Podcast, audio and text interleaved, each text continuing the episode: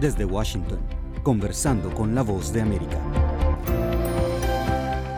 Bienvenidos a nuestro podcast, soy Judith Martín y en este episodio analizamos las claves del escenario político en Guatemala con el cambio de mando presidencial y la juramentación de Bernardo Arevalo en medio de grandes desafíos que incluye restablecer el Estado de Derecho y la independencia de poderes. El mandatario que dirigirá el destino del país debió sortear una serie de obstáculos legales y otros que no estuvieron alineados con la ley, protagonizados por altos funcionarios de diferentes sectores públicos quienes trataron de frustrar su investidura, incluso desconociendo la personería jurídica de su partido Movimiento Semilla.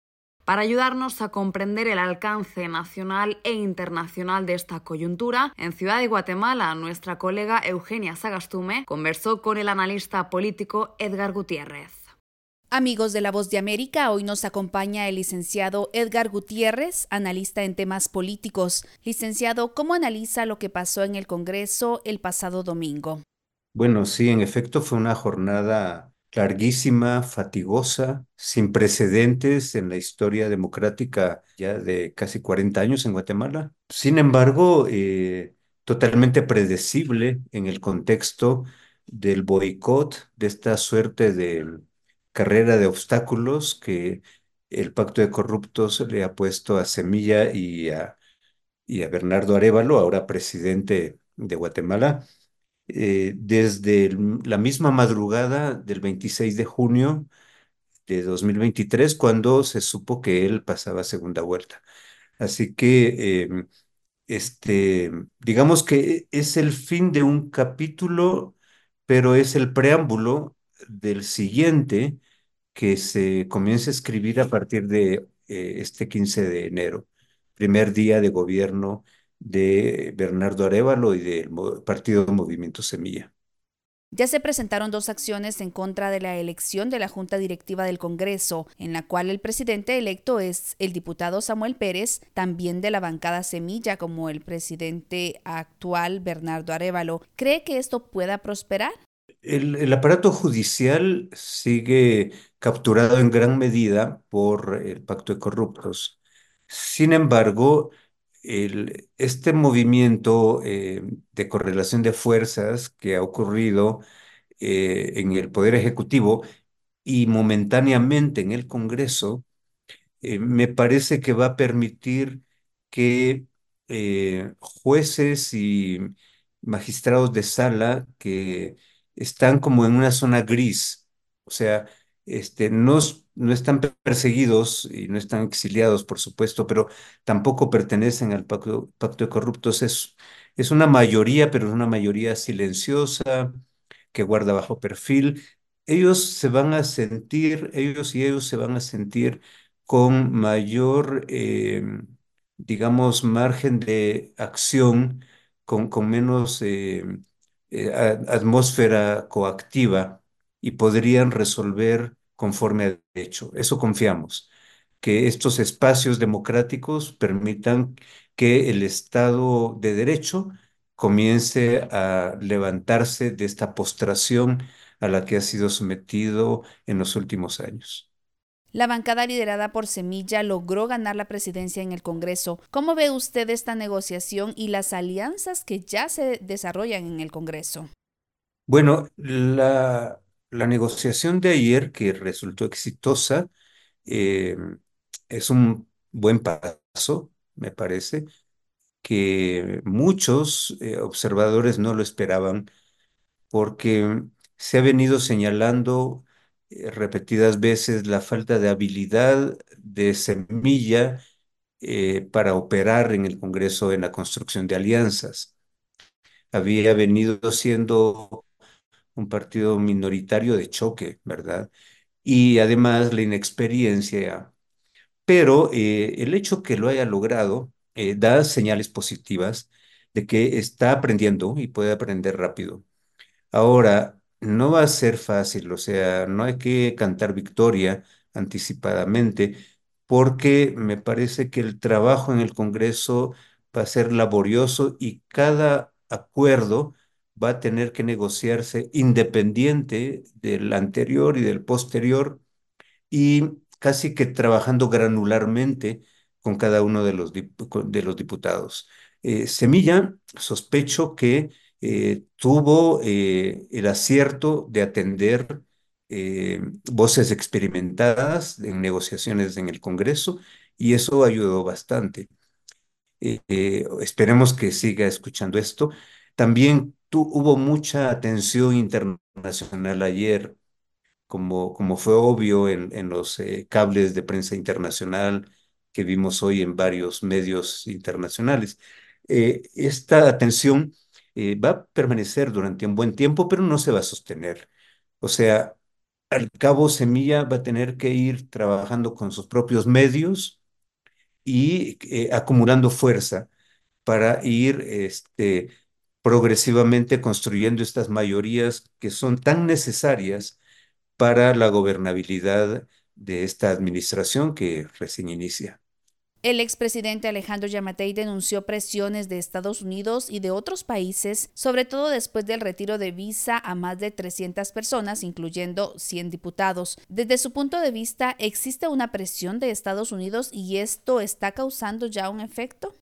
Eh, sí, obviamente hay una presión, eh, no solo de Estados Unidos, sino de la comunidad internacional, de las democracias liberales occidentales pero es una presión legítima, legítima en el sentido de que están demandando del Estado de Guatemala el cumplimiento de sus obligaciones internacionales. Es decir, Guatemala soberanamente eh, se ha sometido en organismos multilaterales adquiriendo eh, derechos, pero también obligaciones en materia de derechos humanos, de em, democracia, de lucha contra la corrupción, contra el crimen organizado, etcétera. O sea, es un abanico bastante amplio de lo que hoy se llama en las relaciones internacionales una soberanía compartida, aunque las fuerzas sean asimétricas entre los países, ¿cierto? Pero eh, además de esto, eh, Estados Unidos, y hay que decirlo, tiene otro interés legítimo y es eh, apoyar un gobierno que, eh, como el de Bernardo Arevalo, eh, abre un horizonte de eh, estabilidad democrática y de progreso económico.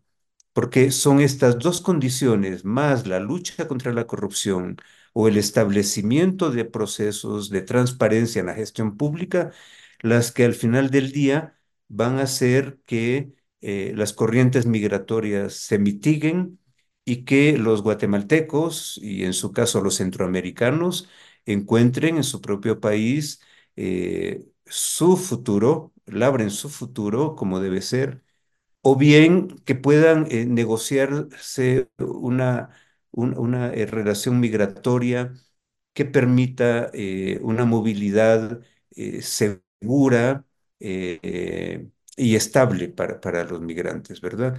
O sea, a, mí me parece que en Guatemala se está jugando una, una geopolítica no solo de la democracia, sino también de las migraciones que han hecho crisis en los últimos años. Después de escuchar al presidente Bernardo Arevalo, que ofrece como estandarte la lucha contra la corrupción y también menciona el respaldo que dará a los pueblos originarios, ¿qué se espera del gobierno de Bernardo Arevalo? Bueno, primero decir que es muy positivo que el presidente Arevalo reconozca eh, la contribución de los pueblos indígenas. A mí me parece que eh, el año 2023 en Guatemala es histórico en muchos sentidos, pero más trascendente, porque los pueblos indígenas han emergido como un actor político nacional enteramente legítimo, un referente ético. Eh, esto, es histórico, eso si se va llevando bien puede eh, conducirnos a explorar otras avenidas de la democracia, otras nociones de la democracia, eh, en las que los pueblos indígenas pueden aportarnos mucho. Ahora, em, así como hablamos hace unos minutos que eh, el movimiento Semilla está aprendiendo a negociar y, a, hacer alianzas, aunque sea muy muy coyunturales. Eh, también es cierto que tiene que aprender a conocer los pueblos indígenas. Recordemos que el movimiento Semilla es eh, básicamente un partido de origen y de militancia urbana de clases medias. Y recordemos, por otro lado, que eh, Guatemala tiene dos Guatemalas, o varias Guatemalas, pero una de ellas es muy ladina y la otra es muy indígena y hay pocos puentes y hay mucha incomunicación y, también mucho prejuicio entre estos mundos. Así que eh, un aprendizaje, un ganar confianza progresivamente, no solo contribuye a la gobernabilidad del nuevo gobierno, sino además a, la construcción de puentes más seguros eh, y estables para crear una comunidad interétnica eh, eh, que conviva en paz y en democracia en el país era el politólogo Edgar Gutiérrez anticipando una imagen del escenario político actual en Guatemala y su intuición sobre las claves estratégicas que podría desarrollar el presidente Bernardo Arevalo durante sus años de gobierno. Estimada audiencia, no olviden que cada día encontrarán nuevas entrevistas en nuestro canal de YouTube y en las plataformas de podcast de Apple. Gracias por su compañía.